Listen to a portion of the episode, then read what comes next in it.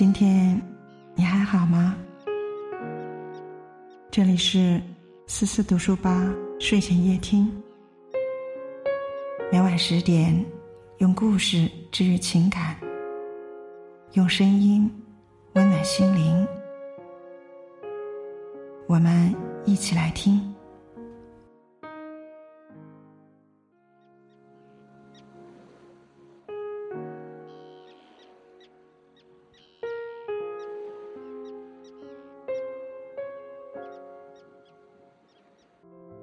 那么今天为大家分享到的文章是：中国顶级女团家庭背景曝光后，这封妈妈写给女儿的信火了。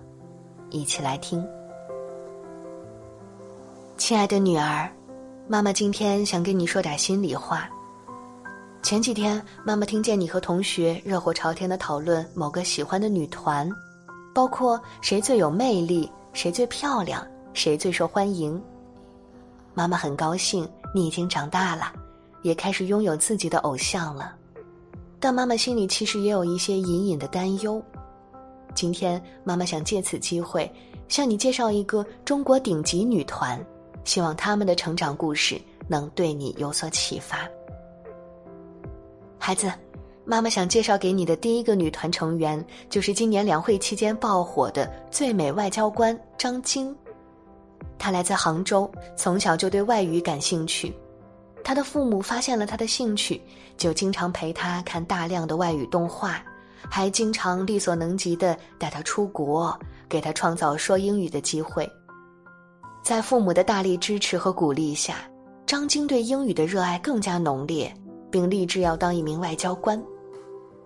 所有的横空出世，其实都蓄谋已久。如今，他真的实现了自己的梦想。妈妈清楚的记得，他在今年的中美高层战略对话中担任高级翻译。当时，中央外事工作委员会办公室主任杨洁篪在发表了一段长达十六分钟的发言后，有点担忧的看向翻译张晶说：“还用翻吗？你翻吧。It is a test for the interpreter。”意思是这对翻译者来说是个挑战。而张晶没有一丝犹豫，几乎是无缝衔接的开始翻译，并且语速平缓，表达准确，一气呵成。美方高层不得不佩服地说：“应该给这位翻译加薪。”《环球时报》也毫不吝啬的夸赞，让世界看到了他力量的崛起。妈妈的一位学翻译的好友更是无比敬佩地说。要在极短的时间内用笔和脑子记录下一种语言，再迅速翻译成另一种语言，这不仅需要他具有过硬的专业实力，还需要他拥有大量的学识积累、超强的记忆水平和记录能力，同时还考验着他的临场发挥水平和心理素质是否优秀。而张晶无疑已经是翻译界的天花板。孩子，妈妈很想对你说。像张晶这样的自信和强大，才是女性的榜样。她内外兼修，有才有颜，是中国的门面及底气。她拥有令人赞叹的超强能力，是别人遥远的未来仰望的星辰。孩子，如果说张晶是翻译界的天花板，那么妈妈接下来想要向你介绍的这位就是翻译界的传奇。他叫张璐，济南人，出身于普通人家。爸爸妈妈都是普通职工，但他从小就是别人家的孩子，各科成绩都很优异。他因为喜欢翻译，大学毕业后去英国学习外交，毕业后进了外交部，之后他就成了总理记者会上第一个被启用的女翻译，还曾连续八年担任两会翻译。她被大家称为“翻译女神”，总理背后的女人，外交部最厉害的翻译官。而她最令人敬佩的一点是，她不仅有着超乎年龄的沉着干练，更有着董卿一样的诗词才情。在她清雅素丽的外表下，藏着一颗丰盛的灵魂。不管是唐诗宋词、楚辞元曲，还是谚语典故，他都能把它们翻译成诗一般的英语，而且准确度极高。还记得二零一一年。他在现场流利地把温总理引用的古诗词“异于心之所善兮，虽九死，其犹未悔”翻译为：“ For the idea that I hold dear to my heart, and now to regret a thousand times to die。我遵从我内心的意愿，即使死千万次，我也不后悔。他的准确翻译让在场的所有人惊艳，他让全世界人民感受到了古诗词的优美，也让全世界看到了什么是大国风范。他在那一年成为了超越刘翔的网络红人。孩子，你知道要把中国的古诗词翻译成英文有多难吗？这不仅需要他有扎实的外语水平，更需要他有深厚的文化底蕴、良好的政治和心理素质。这就是为什么张璐能惊艳四座的原因。她是真正集美貌与才华于一身的奇女子。孩子，有人说过这么一句话：“若有才华藏于心，岁月从不负佳人。”无论时间过去多久，无论翻译界出了多少新人，张璐依然还是令人追捧的顶级网红，因为她的学识、智慧能够战胜时间，她的光彩和气质。永远刻在大家的心里。孩子，妈妈想向你介绍的最后一个女团成员是史上最美、最硬、最霸气的女外交官华春莹。她的父母是淮阴县的普通公务员，她曾是淮阴县的高考状元。她从小地方考到大城市时，就是外交部在当年招录的应届毕业生里的唯一一个女大学生。现在，她已经是我国外交部新闻司首位女司长。中国外交部第二十七位发言人，中国外交史上第五位女性发言人。曾有人这样评价她：她是中国最不好惹的女人。她思维缜密，逻辑清晰，时而霸气回击，铿锵有力地站稳中国立场；时而妙语连珠，在谈笑间化解国际分歧。孩子，你还记得前段时间的新疆棉事件吗？加美澳蓄意抹黑，说我们国家对新疆实施胁迫劳动、种族灭绝。华春莹不卑不亢的正面硬刚，种族灭绝在中国是世纪谎言，在加美澳是曾经的现实存在。一句话直戳加美澳痛处，让他们搬起石头砸了自己的脚。接着，华春莹不卑不亢的摆明中国态度。现在的中国老百姓不允许外国人一边吃着中国的饭，一边砸着中国的碗。字字珠玑，寸土必争。他不仅在有礼有节中捍卫了我们的祖国，更让世界看到了我们原则上寸步不让的威严。孩子，这才是真正的国民女神。她比明星更闪耀，因为她有美貌、有智慧、有使命、有格局。她一点点改变了中国的对外形象。孩子，有人说过这么一句话：女人的最高境界是强的不动声色，柔的泰然自若。张晶如此，张璐如此，华春莹如此，妈妈希望你也能如此。